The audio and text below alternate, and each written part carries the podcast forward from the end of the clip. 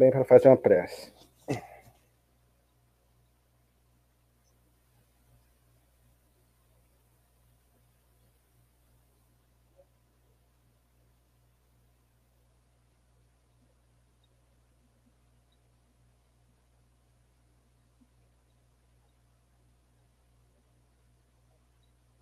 Muito boa noite a todos, sejam bem-vindos, sejam todas bem-vindas. Estamos aqui mais uma vez reunidos em nome do nosso querido Mestre Jesus, nosso guia, o nosso modelo, através do canal do 16º Conselho Espírita de Unificação aqui da cidade de Barra Mansa. E é com muita alegria nós estamos aqui hoje com o nosso querido irmão, Luciano Pai. Boa noite, Luciano.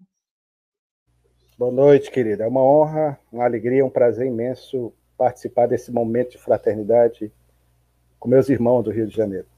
Nossa, alegria.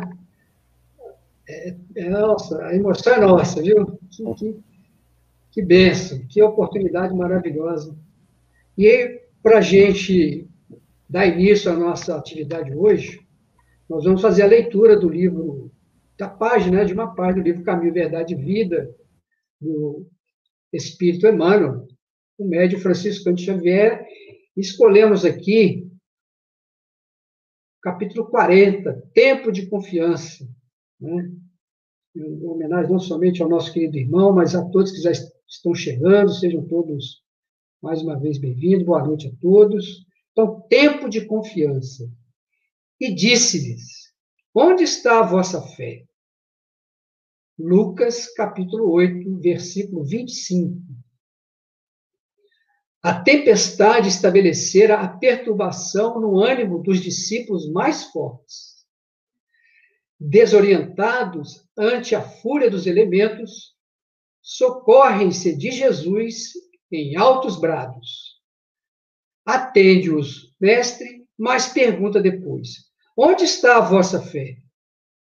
O quadro sugere ponderações de vasto alcance. A interrogação de Jesus indica claramente a necessidade de manutenção da confiança quando tudo parece obscuro e perdido. Em tais circunstâncias, surge a ocasião da fé, no tempo que lhe é próprio. Se há ensejo para trabalho e descanso, plantio e colheita, revelar-se-á igualmente a confiança na hora adequada. Ninguém exercitará otimismo quando todas as situações se conjugam para o bem-estar. É difícil demonstrar amizade nos momentos felizes, aguardem os discípulos, naturalmente, oportunidades de luta maior em que necessitarão aplicar mais extensa e intensivamente os ensinos do Senhor. Sem isso, seria impossível aferir valores. E o Espírito Emmanuel encerra essa página dizendo assim: na atualidade dolorosa, Inúmeros companheiros invocam a cooperação direta do Cristo. E o socorro vem sempre, porque é infinita a misericórdia celestial. Mas vencida a dificuldade, esperem a indagação: onde está a vossa fé? E outros obstáculos sobrevirão, até que o discípulo aprenda a dominar-se, a educar-se e a vencer serenamente com as lições recebidas. Muita paz que Jesus enviou nos nossos corações. Vamos fazer a nossa prece e depois nós vamos passar a palavra ao nosso querido irmão Senhor. Deus, Pai de infinito amor. Querido Jesus, nosso bom e amado Mestre, amigo incondicional das nossas vidas benfeitores espirituais que coordenam, que orientam o nosso movimento espírita.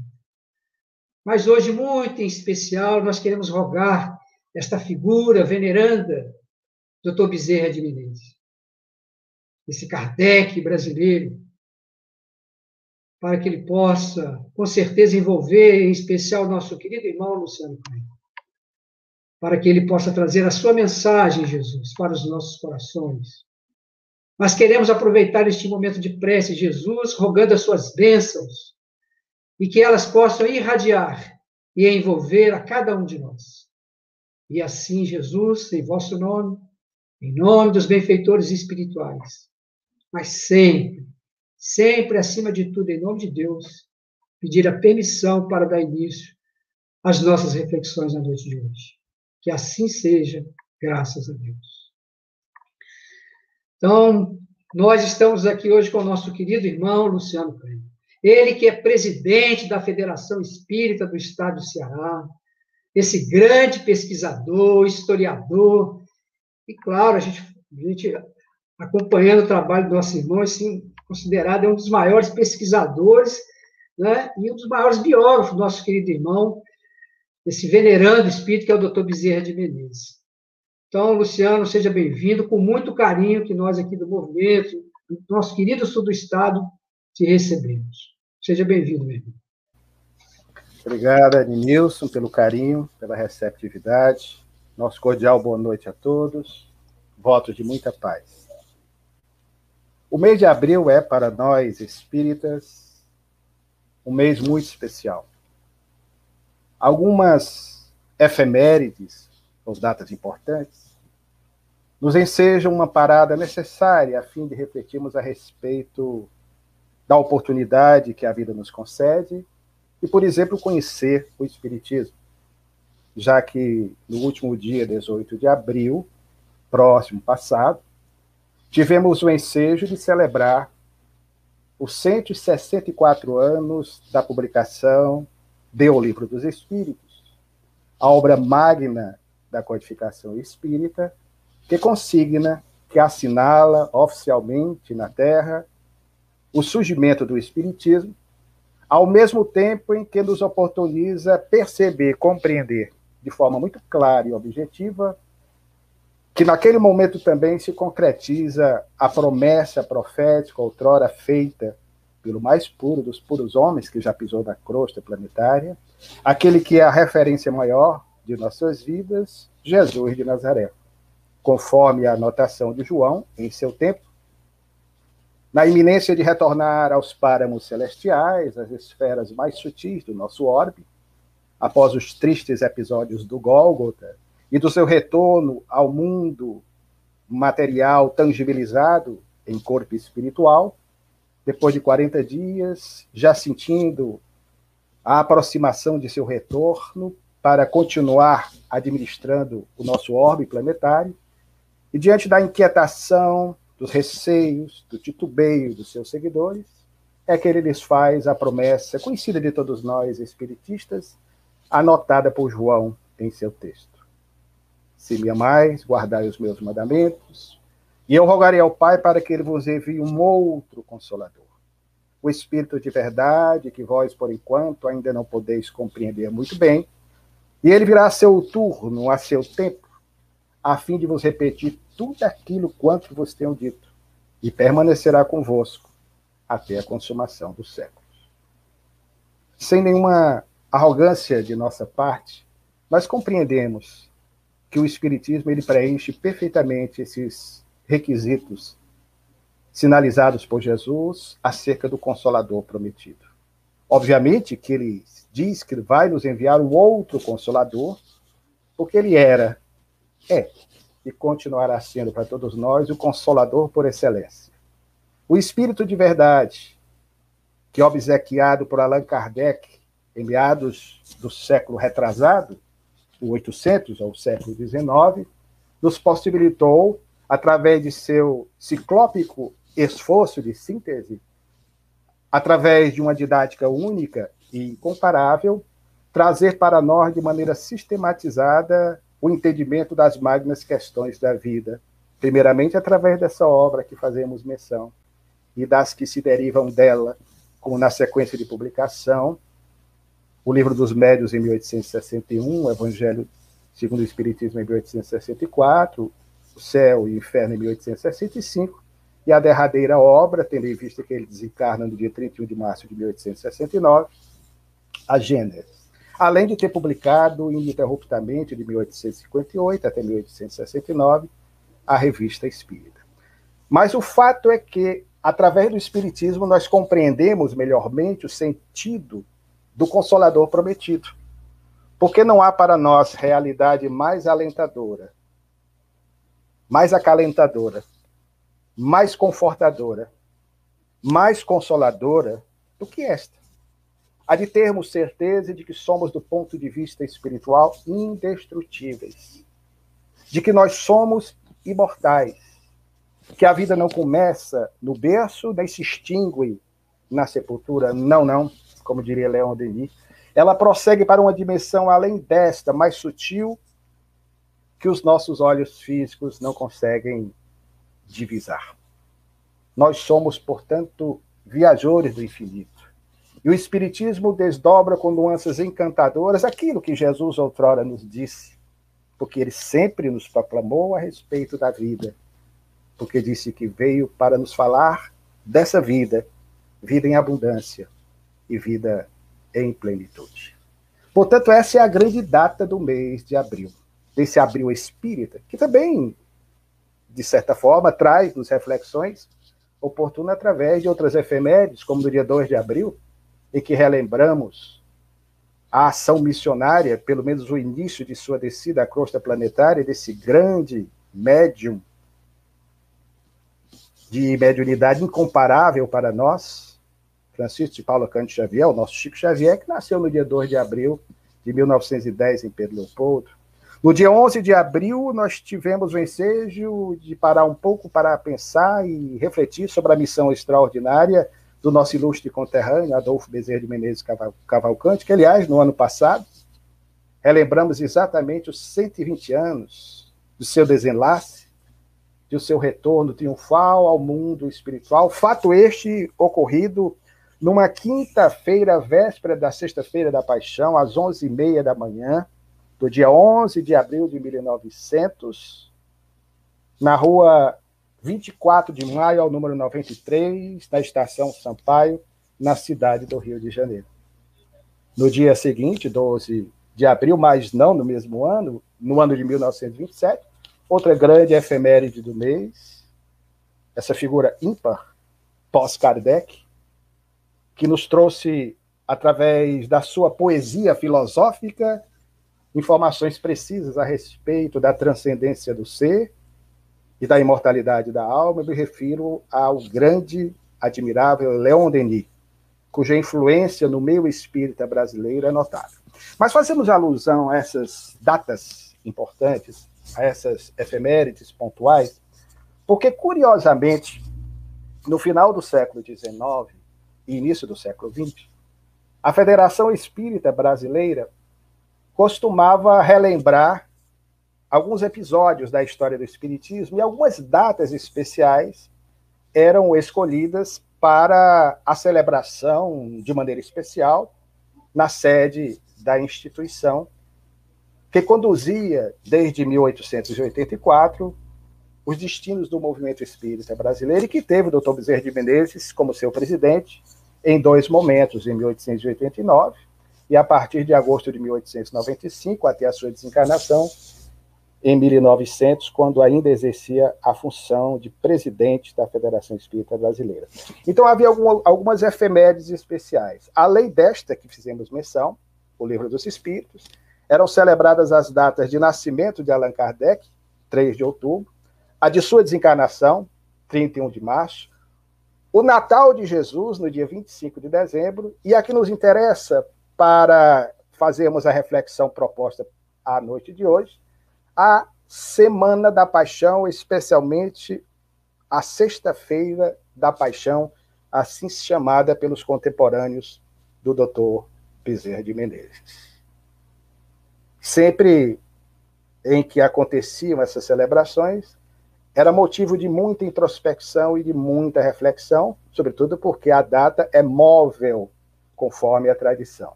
Tanto que neste ano aconteceu no dia do aniversário de Chico Xavier. Dia 2 de abril foi a sexta-feira da paixão.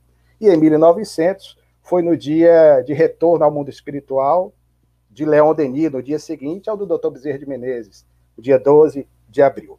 Mas o fato é que, conforme nós sabemos, Jesus de Nazaré representa para todos nós o arquétipo sublime da perfeição. Um outro cearense, Manuel Viana de Carvalho, lamentavelmente esquecido de muitos, de mim não, sobretudo pelo amor que passamos a nutrir por esse espírito, em face do trabalho missionário que ele empreendeu, desde 1891 até a sua desencarnação, ocorrida no dia 13 de outubro de 1926, quando se tornou, em seu tempo, na primeira metade do século passado, o maior orador espírita em nosso país. Considerado pelos seus coevos, ou seja, pelos seus contemporâneos, como a glória da oratória espírita. O que Divaldo Pereira Franco, esse grande medianeiro da esperança dos nossos dias, na iminência de completar agora, no dia 5 de maio, 94 anos, faz na atualidade, com os recursos da tecnologia dos nossos tempos, Viana de Carvalho fez em sua época com dificuldades muito maiores. Era possuidor de um verbo flamívomo, extraordinário, com o qual ele conseguia concretizar os mais delicados e sutis matizes do pensamento e impactava as multidões. E só para vocês terem uma ideia, a semelhança do apóstolo Paulo com a sua têmpera de aço na divulgação da boa nova de Jesus, a partir daquele momento em que, conforme diria em uma de suas epístolas, o Cristo passaria a habitar, a viver nele próprio, Viana de Carvalho impactava de tal maneira os auditórios, inclusive no Rio de Janeiro, estado no qual ele mais mourejou, na Seara Espírita, as pessoas em delírio, segundo os periódicos da época, o aplaudiam de pé, às vezes por dois, três, quatro e cinco minutos. E como era hábito aquele tempo, para demonstrar afeto, reconhecimento, gratidão pela fala de Viana de Carvalho, atiravam flores no palco, na tribuna, de onde ele fazia as suas pregações. Mas falamos de Viana de Carvalho para introduzir propriamente a reflexão do tema proposto à noite de hoje, pelo fato de que foi inspirada em uma palestra sua, aí no Rio de Janeiro, na sede da Federação Espírita Brasileira, no mês de setembro de 1908, em que ele, na Semana Santa, discorrendo sobre Jesus, causou perplexidade no auditório, porque as pessoas que ali estavam presentes testemunharam que durante a sua fala, parecendo estar sob influência da espiritualidade maior, e por certo estava, um missionário como Viana de Carvalho, era assessorado por espíritos de grande consciência, de grande afetividade, de grande amor pelo ser humano, porque Viana de Carvalho assim o era. Uma alma que, a semelhança de Bezerra de Menezes, e aliás, seu discípulo, seguia-lhe os passos, o seu exemplo, pregava o que vivia. E vivia o que pregava, cotidianamente. Mas quando ele falava sobre Jesus, mormente, especialmente, quando fazia menção aos tristes episódios do Gólgota, o suplício de Jesus pela via dolorosa, a chamada via cruz, até ser, pela incompreensão humana, condenado ao madeiro infamante e cruel, ele que fora o mais justo dos justos homens que já pisou na terra, incompreendido, condenado à crucificação. Dizem os que testemunharam essa palestra de Viana de Carvalho, que durante a sua narrativa ele vertia um copioso choro, chorava e as lágrimas abundantes desciam do seu rosto. Certa feita nós perguntamos a Edivaldo Franco a respeito dessa passagem Divaldo, que tem um vínculo afetivo espiritual com Viana de Carvalho desde 1947, quando iniciou a sua atividade de divulgação pela palavra falada do, do Espiritismo, disse-nos que Viana estava lá. Por isso, no seu inconsciente, a lembrança daquele momento de agonia do Senhor no Gólgota.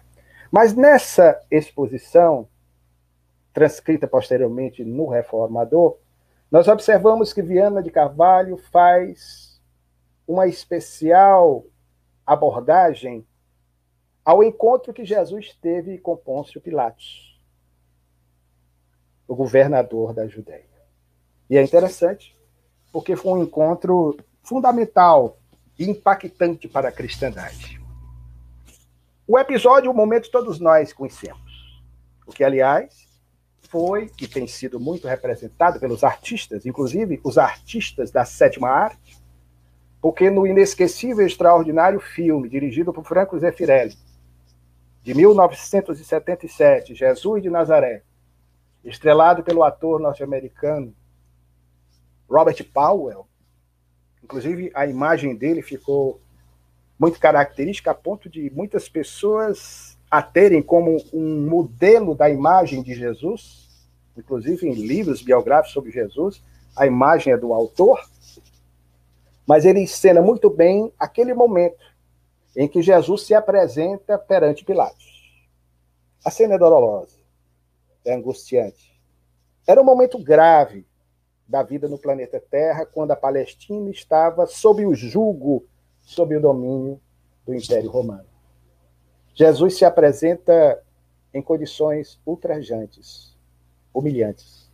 Após ter sido humilhado, constrangido, na casa de Anás e Caifás, que eram os chefes do Sinédrio, ele fora, portanto, levado ao pretório romano para receber de Pôncio Pilatos, governador da Judéia, o veredito do crime de que lhe imputavam, acusavam-no injustamente de liderar um movimento insurrecional, no qual ele teria se autoproclamado rei dos judeus e estaria disposto a conduzir as gentes de Israel a uma luta fratricida, sanguinária, contra as hostes de César. Entretanto, isso não era verdade. Conquanto inúmeras vezes, diante de várias testemunhas, ele dissera a que veio inclusive tendo a responsabilidade tácita de afirmar perante muitas pessoas que a César fosse dado o que fosse de César e a Deus fosse dado o que fosse de Deus. Assim ele se apresenta diante de Pilatos. E entabula o governador da Judéia uma conversação com Jesus que ficaria registrado para a posteridade. E que, aliás, Allan Kardec, dela se valendo, faz as suas anotações e insere trechos desse diálogo no capítulo 2 de O Evangelho segundo o Espiritismo, sob o título Meu Reino não é deste mundo. Mas aqui cabe uma pergunta que, inevitavelmente, o estudioso da história há de fazer, observando as filigranas, nas entrelinhas, da história que os textos ditos sagrados nos passam. Quem será que relatou? Quem será que comentou, registrou esse diálogo de Jesus com Pôncio Pilatos. Sim, sim, a argumentação se deve ao fato de que, para os judeus, fariseus, saduceus, ou mesmo essênios, ou os próprios seguidores de Jesus, que na hora extrema do testemunho, aliás, haviam debandado, haviam se acovardado, à exceção de João e de Judas, que com a consciência queimando, segundo reza a tradição, não porque fosse mal, como justamente se coloca, mas talvez porque fosse precipitado, ingênuo, porque ele via Jesus como um conquistador geográfico. E no momento em que Jesus, em vez de reagir como ele imaginara que fosse acontecer, entrega-se pacificamente para que as profecias fossem cumpridas, à semelhança de um cordeiro ao seu holocausto, ele acaba percebendo o seu equívoco e com a consciência queimando, portanto, opta por fugir da vida através da ilusória porta do suicídio, como dizem os textos sagrados. À exceção das mulheres que ficaram, demonstrando a coragem indômita, ali com Jesus, todos os outros, repetimos, à exceção de João, talvez porque fosse o mais jovem de todos, ainda tinha aquela inocência infantil e amava, amava profundamente Jesus, permaneceu. Mas a questão é, quem foi que anotou esse diálogo, se eles não podiam entrar? Suposição pura suposição do pesquisador, do historiador, alguém que entre os romanos fosse amigo de Jesus. Sim, sim, porque Jesus, embora fosse odiado pelos romanos, ele tinha muitos amigos romanos. É só lembrar, por exemplo, de uma das mais belas passagens constantes do Novo Testamento, o episódio da cura do servo do centurião. Um homem que, embora romano, mal visto pelos judeus, que o tinham como inimigo, por ser seu povo dominador, aproxima-se de Jesus no meio dos seus e, com humildade, pede ao Senhor que fosse até a sua casa a fim de curar não um filho, um familiar, mas um servo que ele muito amava. Jesus se levanta, o texto registra, e ele diz: Não, não, Senhor. Como quem diz assim: Eu não sou digno que entreis em minha morada. Expressão bastante conhecida. Mas dizei só uma palavra, só uma palavra que seja, que eu creio, acredito. Ele será salvo desse mal. E Jesus, diante daquele homem, um romano, um gentio, assim considerado pelos hebreus ou pelos judeus, sinaliza para o mesmo como exemplo de que ele ali em Israel, entre os seus pares, seus compatriotas, ele até então não encontrara um homem sequer que tivesse a fé que aquele pagão, que aquele romano demonstrara naquele instante. Quem sabe se não foi esse centurião, mas alguém que admirava Jesus anotou. E o diálogo é muito interessante. Pilatos observa o Senhor diante dele. A cena do filme a que fizemos menção, do Franco Zeffirelli, é emblemática, imortalizada nas telas da sétima arte, do cinema. Mostra Jesus entrando, maltrapilho, sofrido, surrado, humilhado para o mundo material. Pilatos observa aquela cena. Pilatos era perspicaz e percebeu de pronto que se tratava de um inocente, certamente, e ali era uma artimanha do Sinédrio, que era o órgão máximo de Jerusalém, que cuidava não somente das questões de natureza religiosa, mas também de questões de natureza política. E que ele próprio, Pilatos, odiava.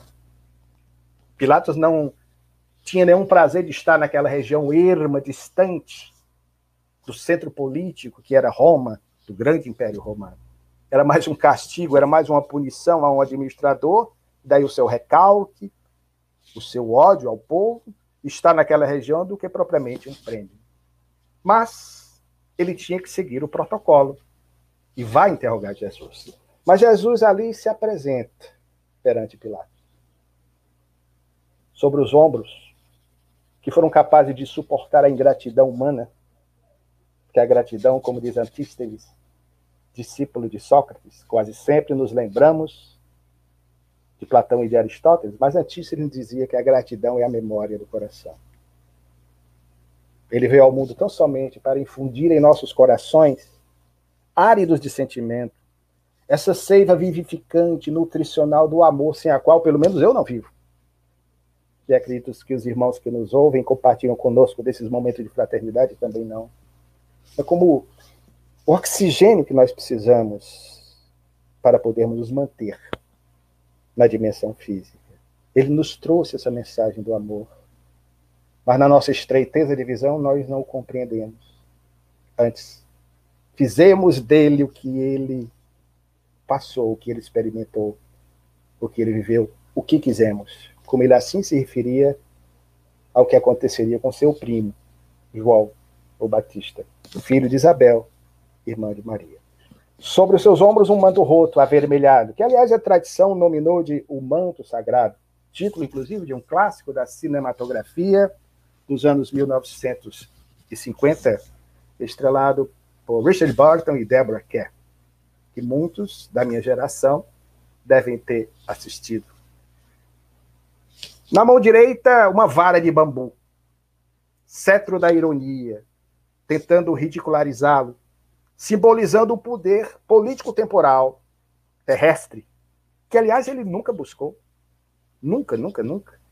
Sempre faz alusão a um reino não da terra, mas um reino diferente.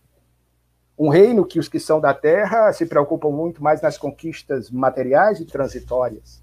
Por isso é que no referido capítulo 2 do Evangelho segundo o Espiritismo, na parte da instrução dos espíritos, numa mensagem recebida em Havre, em 1863, uma rainha de França traz-nos uma mensagem, claro que ela não se identifica, alguns supõem que seja essa, aquela personagem, mas ela traz uma mensagem muito significativa.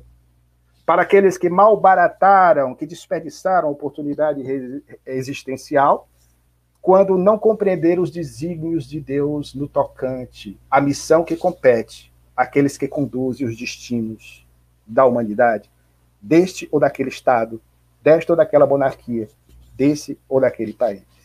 A rainha acaba dizendo que, mostrando que tudo na terra é efêmero, é transitório, que os tesouros reais são como aqueles que Jesus sinalizaria para todos nós, que deveriam ser guardados na intimidade da alma, no nosso coração, porque eles são indestrutíveis. A traça não corrói, a ferrugem não consome, nem os ladrões jamais desenterrarão e roubarão. E ela diz algo muito significativo a todos nós, que serve para nós espíritas também.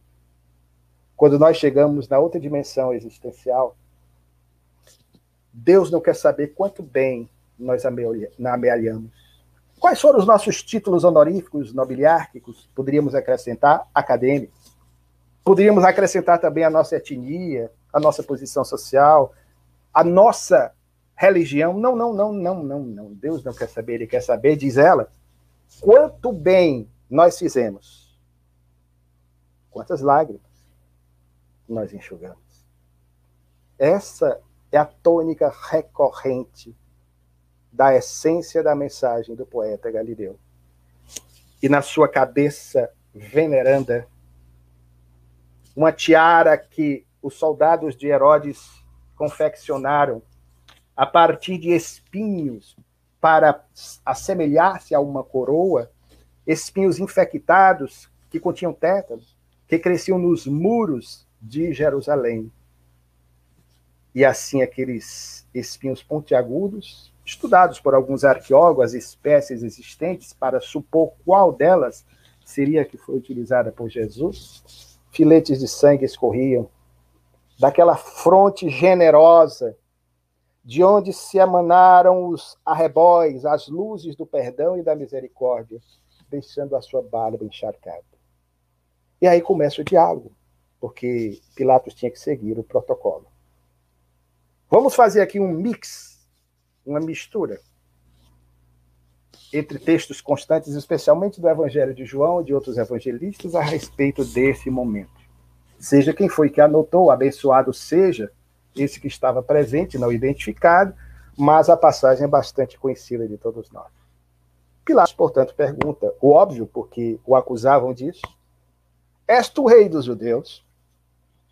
Jesus, com a sua pedagogia única, inspiradora até hoje para os educadores, como nós, respondia quase sempre com uma pergunta que inquietava. Tu dizes. Mas tu dizes isto por ti mesmo? Ou dizes isto porque assim ouviste de mim os outros falarem? Então, dos Pilatos, és rei dos judeus. Tu dizes. E aí complementa o Senhor nasci e vim ao mundo para dar testemunho da verdade. E todo aquele que é da verdade escuta a minha voz. Nesse momento, Pilatos, que era romano, por certo afeito, acostumado às elucubrações, às reflexões filosóficas, lia os clássicos, tanto dos velhos gregos, da filosofia greco-romana, como dos pensadores romanos, portanto, ele aproveitou essa deixa, porque para quem gosta de filosofar, para o filósofo, falar de verdade é um prato cheio. Opa, ele deixou aqui uma pontinha que me interessa. Ele disse que veio ao mundo para dar testemunho da verdade. E aí ele pergunta, e é anotado no texto. Logo ele perguntando a Jesus. O Nanico, espiritualmente falando, desculpem a expressão, contra a grandeza espiritual terráquea que é Jesus. O que é a verdade? Jesus, para mim, dá, através do que foi anotado do texto, a mais perfeita e genial resposta, conceito acerca do que é a verdade. Qual foi a resposta de Jesus? Para quem se lembra, Jesus, quando Pilatos indagou o que era verdade, ele disse isto.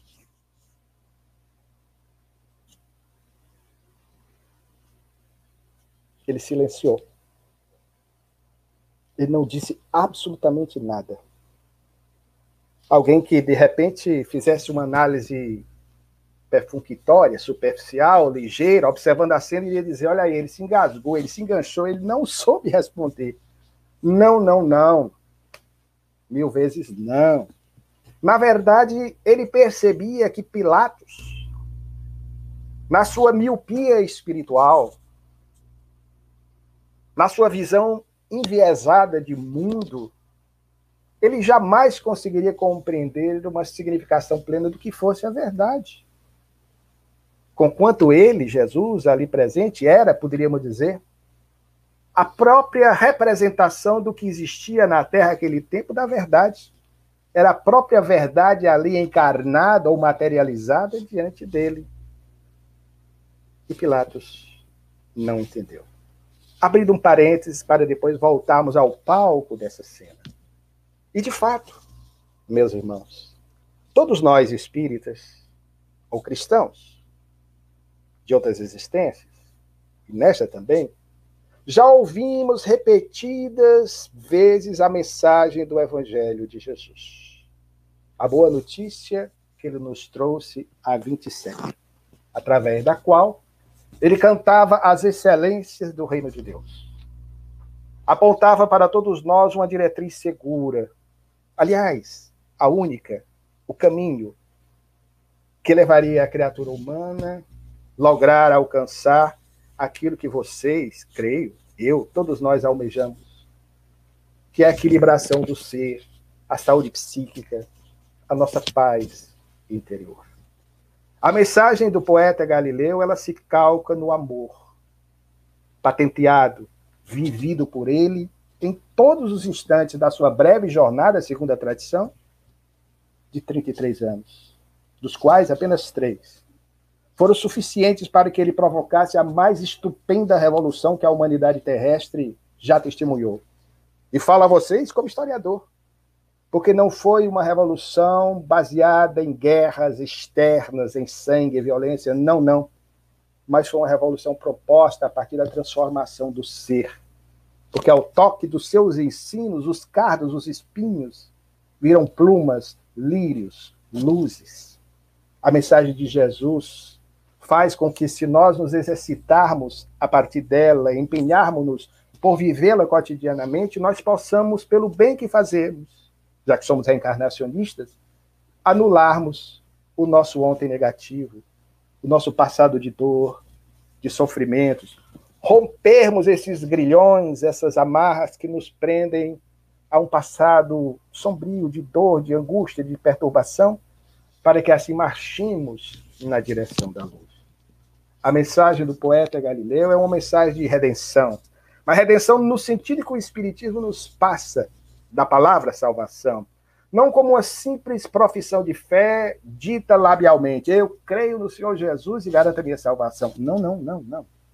A salvação para nós espíritas, didaticamente poderíamos dizer, assemelha-se àquele barco que numa noite escura, à deriva, sem instrumentos náuticos a bordo, não tem bússola, não tem quadrante.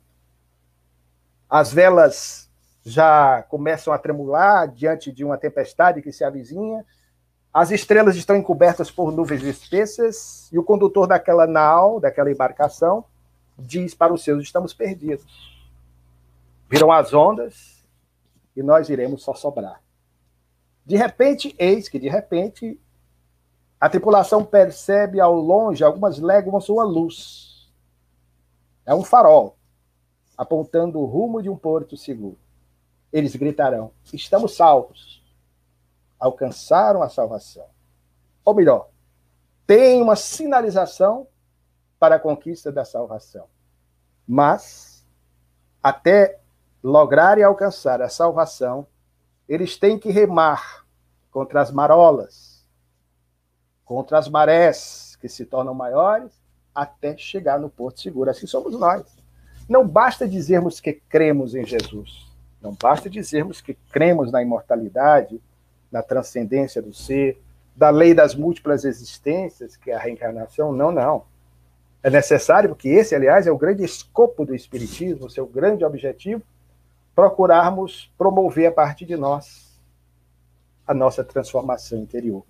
Reconhecem-se os verdadeiros espíritas, não por serem almas prontas, santas, perfeitas, acabadas, não, não, mas pelos esforços permanentes que empreende para vencer as suas, as nossas más tendências, as nossas más inclinações. A mensagem de Jesus nos toca. E não obstante os processos que houve, que aconteceram, de transliteração dos seus textos, às vezes por interesses mesquinhos, por interesses de determinados líderes religiosos, nos primeiros séculos da afirmação da mensagem de Jesus, sobretudo depois do Concílio de Nicéia de 325 depois de Cristo, quando muita da mensagem de Jesus foi escamoteada, adulterada do seu texto original, para atender aos caprichos de muitos líderes de então, mesmo assim, a essência da sua mensagem permaneceria. Aliás, em tom profético, ele dissera antes: passará o céu e a terra, mas as minhas palavras não passarão. E é interessante, porque o Espiritismo se dispõe para nós, sobretudo a partir do Evangelho segundo o Espiritismo, a trazer numa edição adequada ao nosso nível de entendimento, à luz da razão, a essência pujante da mensagem de Jesus. O Espiritismo traz Jesus de volta, adequando o entendimento da sua mensagem esotérica em alguns momentos, hermética, fechada, parabólica, mas exotérica, divulgada ao público de uma forma geral em outros tantos momentos. Como no episódio a que fizemos menção do diálogo dele com Pôncio Pilatos. É uma mensagem muito clara. Ali não é uma parábola, como a parábola do bom samaritano, que era uma proposta de reflexão para que as pessoas pudessem melhormente entender a moral cristã, que era, como diria mais tarde, os espíritos, e Allan Kardec reproduziria a mesma moral espírita. O espiritismo é, por isso dizemos, o cristianismo redivivo. Portanto, a mensagem de Jesus nos toca. Se não vejamos, como dissemos, todos nós somos viajores do infinito. Nós estamos na Terra pela primeira e muito provavelmente não pela última. Nós já ouvimos da boca de inspirados propagandistas da mensagem cristã os ensinamentos que ele nos legou. Só a título de curiosidade, brevemente, relembremos alguns. Meu reino não é deste mundo. Se o meu reino fosse deste mundo, por certo, os meus prepostos, os meus ministros, não me permitiriam ter sido aprisionado.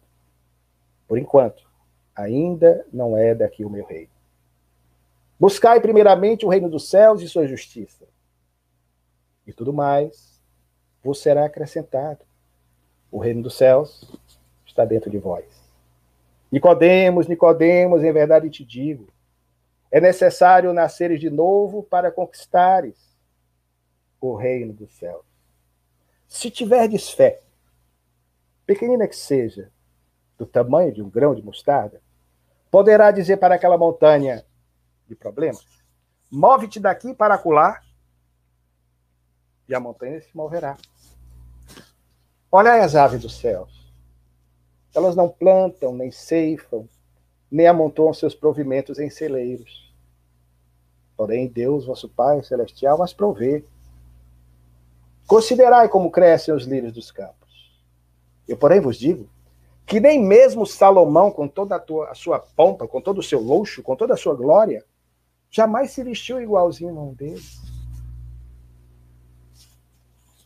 Bem-aventurados os que choram, porque serão consolados. Bem-aventurados que têm fome e sede de justiça, porque serão fartos. Bem-aventurados os misericordiosos, pois que alcançarão a misericórdia divina. Bem-aventurados os mansos, porque herdarão a terra. Bem-aventurados os pacificadores, porque serão chamados filhos de Deus. Bem-aventurados os limpos de coração, porque verão Deus face a face. Bem-aventurados todos aqueles que padecem perseguição por amor da justiça, porque deles é o reino dos céus. Qual será o pai? Que se seu filho lhe pedir um pão, este lhe dará uma pedra. Ou se seu filho lhe pedir um peixe, este lhe dará uma serpente. Se vós que sois maus, procurai dar coisas boas aos vossos filhos, quanto mais Deus, vosso Pai celestial, que é infinitamente bom e justo, perdoai, não sete, mas setenta vezes sete. Pai, perdoai-os. Eles não sabem o que fazem. Deu para perceber, meus irmãos, que essas expressões, que essas frases, que essas palavras pronunciadas por ele e repetidas por todos nós ao longo de séculos incontáveis, mesmo por alguém que talvez como nós não tenhamos autoridade moral para pronunciá-las de uma forma efetiva, mas elas provocam em nosso psiquismo um efeito estranho, eu diria até aspas, miraculoso. Ela causa uma sensação interessante, reverbera na acústica da nossa alma, porque ela nos é familiar, nós a conhecemos, embora ainda não nos esforcemos, talvez, suficientemente por pô-la em prática em nossos dias. A mensagem de Jesus para os que fazem análises diferentes do campo da filosofia, ela se assemelha à proposta socrática que o espírito Aurélio Agostinho sinaliza em resposta à questão de número 919 de O Livro dos Espíritos, quando nos fala, evocando a lembrança do dístico, ou do emblema, ou da proposta filosófica de Sócrates, do conhece-te a ti mesmo, que, aliás, não era de Sócrates, mas era uma das faixas, uma das expressões constantes do oráculo de Delfos. Conhece-te a ti mesmo. E uma outra frase a complementava, que tu serás dos deuses, e todo o universo será teu. Eis a regra de ouro, eis a proposta que Agostinho, um dos mais notáveis exemplos de conversão, de mudança comportamental da história do cristianismo, porque tinha uma vida licenciosa, devassa, e quem diz é ele mesmo do seu livro autobiográfico Confissões. Um homem que tinha várias mulheres. Portanto, até o momento em que ele teve o ensejo de conhecer Jesus, segundo sua expressão, quando, numa manhã inesquecível, ele tem a oportunidade de, na igreja de Milão, na Itália, ouvir a pregação de Santo Ambrósio, que falava da mensagem de Jesus, sobre um ponto específico que tocou o seu coração. E a semelhança de Paulo, ele cai do cavalo quando Paulo era Saulo, Saulo era o Paulo antes da espiritualização, e a partir de então se tornaria o grande bispo de Hipona. E mais tarde um espírito grandemente importante para nós, espíritas, porque integrou a equipe do Consolador Prometido. Mas ele realça a importância desse pensamento, propondo a todos nós a necessidade do autoconhecimento. Mas as pessoas se esquecem que Jesus também propusera a mesma coisa, de maneira prática, talvez um pouco diferente. Como assim? Basta lembrar do que ele dissera.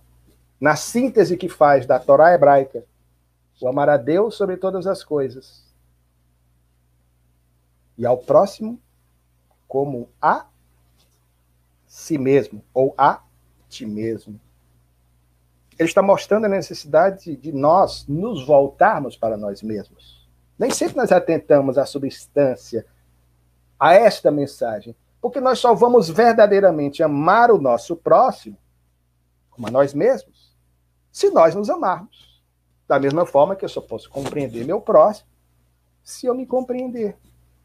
Por isso é que Jesus, na sua sabedoria, na sua genialidade, ele sintetiza os dez mandamentos de Moisés, a Torá hebraica, em dois, nestes. Todos os outros estariam embutidos, porque quem ama verdadeiramente seu próximo não vai cometer adultério, não vai roubar, não vai matar. Enfim, todos os demais serão cumpridos, vai honrar pai e mãe. Então vejam a mensagem de Jesus fulgurante. Retornando à cena inicial do diálogo de Jesus com Pilatos.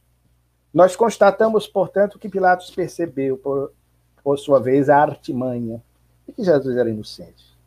A história registra que ele se acovarda, lava as mãos, permite que o povo se valesse da tradição, das celebrações pascuais que facultava a um dos prisioneiros do cárcere de Jerusalém a libertação. Havia dois. Curiosamente, dois de nome Jesus, Yeshua. Havia o nosso Jesus, Yeshua Bar Yosef, o Jesus, filho de José, Yeshua, Jesus na versão latina do seu nome, e havia o outro Jesus, filho de Abás, que a tradição chamou de Yeshua Barrabás, daí a expressão Bar Abbas, como nós conhecemos, que era um zelota, ligado a uma facção radical, extremista da Palestina, que objetivava libertar a região de uma forma violenta até. Mas o interessante é que, contrariando o ditado popular, quando Pilatos facultou ao povo a opção de escolha pela liberdade de um dos prisioneiros, contrariando o ditado popular que diz que a voz do povo é a voz de Deus, nesse caso não foi, o povo gritou: liberta Barrabás e condena Jesus. Mas o mais interessante, para fecharmos a nossa reflexão e abrirmos espaço, se for o caso, para um momento de interação, com possíveis perguntas que os irmãos possam fazer, e se tivermos condições de responder, assim o faremos. Mas o fato é que, na conclusão do diálogo de Jesus, de Pilatos, que segue esse protocolo, o seu interrogatório, quando mais uma vez ele insiste, Jesus fala da sua realeza, não terrena, mas divina.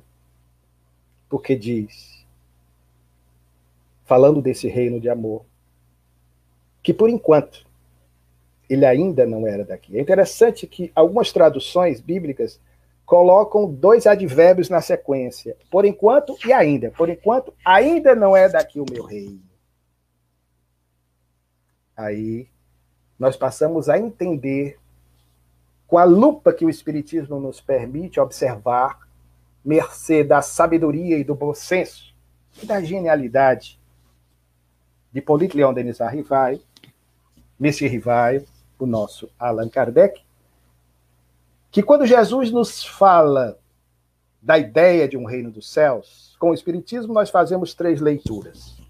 Normalmente, quando se fala em reino dos céus, por um condicionamento atávico, ancestral, de fé, se acredita que é uma região sideral, espacial, noutra dimensão existencial, para onde irão as almas que na Terra palmilharam pelas estradas do bem.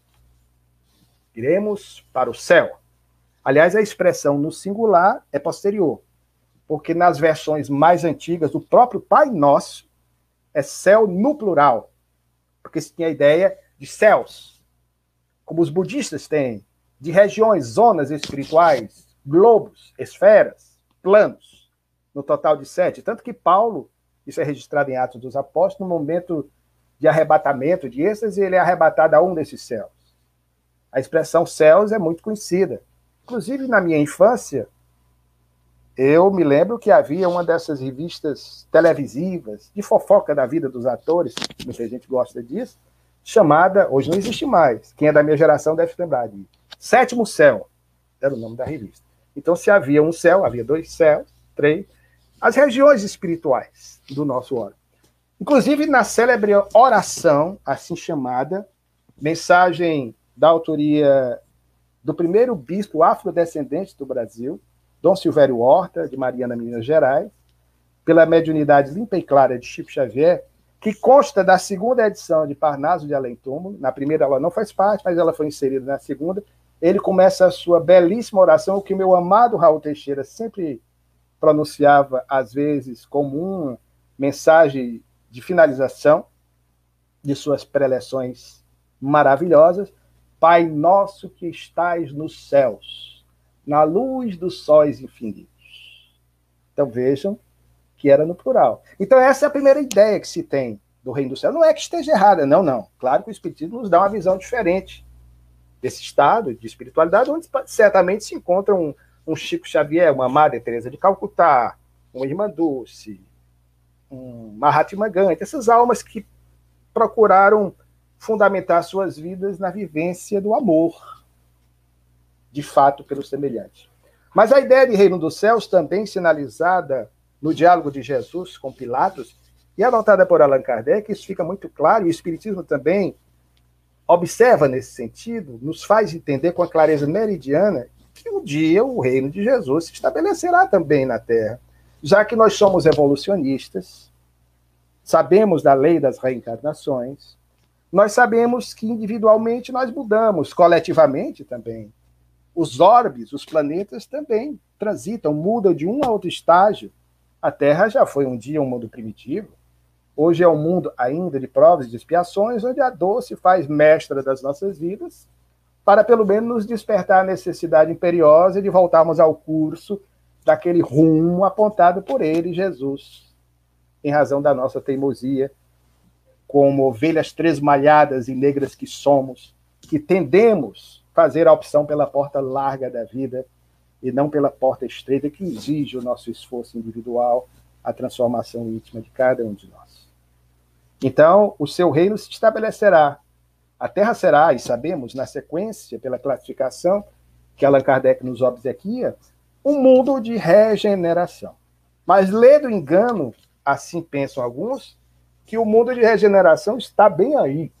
Lembremos, terceiro milênio ele começa a se estabelecer, de fato, podemos constatar e deduzir, faz sentido. Mas um milênio, às vezes nós somos um tanto apressadinhos, é constituído de dez séculos. Dez séculos. Às vezes nós não aquilatamos bem, é só calcular. Vamos observar, olhando para trás, o que aconteceu durante o milênio anterior, o segundo milênio. Do ano 1001 em plena Idade Média, ao ano 2000.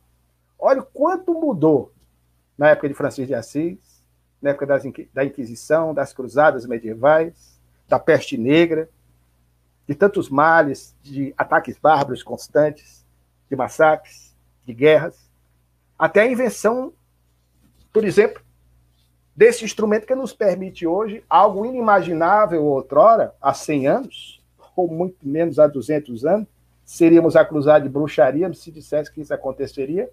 Estamos aqui interagindo em tempo real, irmãos que nos ouvem na terra que o Dr. Bezerra de Menezes optou por viver a partir de 1851 e aí desencarnou. E aí desempenhou sua missão extraordinária, terra que ele tanto amou. Então, na verdade, nós constatamos que em mil anos, imagine daqui a mil anos, nós estamos iniciando o terceiro milênio. Imagine daqui a mil anos. Olha aí, o, o, que a ciência nos está ensejando, nos está possibilitando. Imagine daqui a mil anos. Por isso que eu creio. Mas por enquanto não, nós temos ainda que redobrar a nossa vigilância. Orar e vigiar. A mansuetude das pombas, mas a prudência, a sagacidade, a perspicácia das serpentes é Jesus quem recomenda isso a todos nós. A todos nós. Vigiai e orai, para não cair em tentações. Essa, portanto, é uma perspectiva de que seu reino de amor se estabelecerá na terra de fato. E assim acontecerá. Se não pelo caminho do amor, que é o caminho por ele indicado, com a acicate da dor, é que às vezes nós despertamos. Porque às vezes somos assim, frios, graníticos, nas nossas relações, indiferentes uns com os outros. É necessário que uma dinamite exploda essa pedra fria de mármore para que nós possamos despertar. Não que esse seja algo preconizado pelo Espiritismo, não, não. O Espiritismo não faz apologia da dor, jamais. Nos permite compreender o porquê das nossas dores. O problema do ser, do destino e da dor, como dizia Leon Denis no título da sua obra clássica e antológica. Mas nós passamos a compreender que nós somos os arquitetos do nosso próprio destino.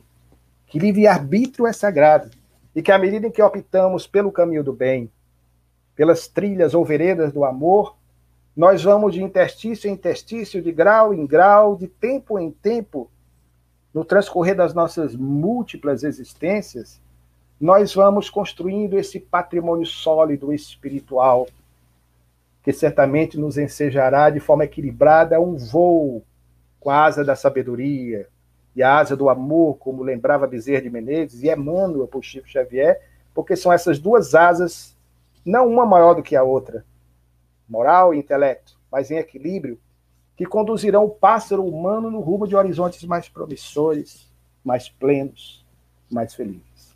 E o terceiro viés, por fim, a terceira leitura do entendimento que o Espiritismo nos passa de reino dos céus, dito por Jesus, não por nós, nem por Kardec. Kardec entende e didaticamente compartilha conosco. É de que o reino dos céus se estabelece fora, se estabelecerá na terra, mas se estabelece primordialmente no ímbo do coração que se dispõe a transformar-se. Porque era Jesus quem dizia: o reino dos céus, como dissemos, está dentro de vós. Quando a mulher adúltera, covardemente, pela hipocrisia de uma sociedade machista, preconceituosa por excelência, foi condenada, Jesus, depois do que diz, aqueles que intencionavam dilapidá-la, ele pergunta, mulher, onde estão teus acusadores? E ele diz, vai, pois tu, e não voltes a cometer os mesmos erros de antes. Ou a tradição bíblica católica nominou de pecados. Não volte a cometer os mesmos pecados. Essa é a mensagem que o Espiritismo nos passa, meus queridos irmãos, para que nós possamos, aproveitando o ensejo da evocação dessas efemérides a que fizemos menção no início da nossa preleção, e de maneira especial, é sempre bom lembrar de Jesus. Nessa hora aziaga, nesse momento difícil pelo qual passa a humanidade, temos a certeza de que ele, embora os nossos equívocos, a nossa teimosia, continua investindo na humanidade.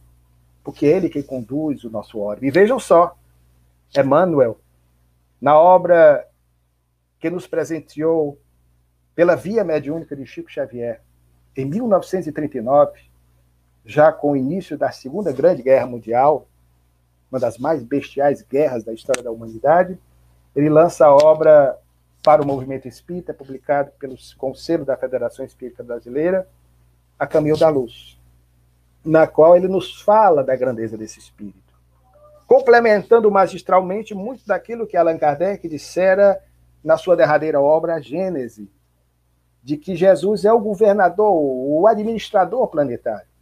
Um ser cuja evolução escapa à nossa percepção, à nossa compreensão, porque antes de sermos, ele já era. Diz a geologia que a Terra se despende do Sol como um boloide, uma bola de fogo, uma massa ígnea incandescente, há aproximadamente 4,5 bilhões de anos. Não são milhões, são bilhões de anos.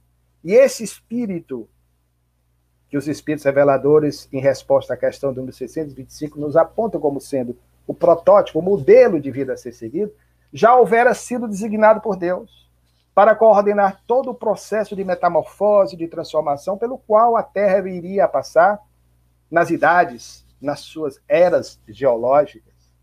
O arrefecimento da temperatura, a movimentação dos gases, o surgimento da água, esse líquido amniótico sem o qual a vida nas expressões orgânicas que nós conhecemos aqui na Terra não floresceria, o surgimento das espécies que evoluem, os primeiros seres vivos nos oceanos, esse plasma quente, os coacervados, a evolução dos moluscos, os peixes, os anfíbios, os répteis, as aves, os dinossauros, os grandes saurópodes, o surgimento do ser humano no processo de evolução e o mundo de hoje. E tudo isso conduzido por ele. Se fosse conduzido por mim ou por qualquer um de nós, aí eu ficaria preocupado. Ou alguma dessas nossas lideranças governamentais da Terra, por melhor que fosse, Aí eu ficaria preocupado. Mas quem governa a terra é Ele, Jesus. E Ele continua sendo para todos nós o amantíssimo e bom pastor. E o bom pastor é capaz de largar a condução do seu rebanho para ir atrás daquela ovelha perdida. Houve um dia na Terra, e sobretudo nessa hora aziaga porque passa o planeta, em que diante das incertezas da vida, um homem questionou se Deus, se Deus existia. E de repente passou por uma prova acerba, por uma dificuldade extrema. E diante do acicate da dor, ele se lembrou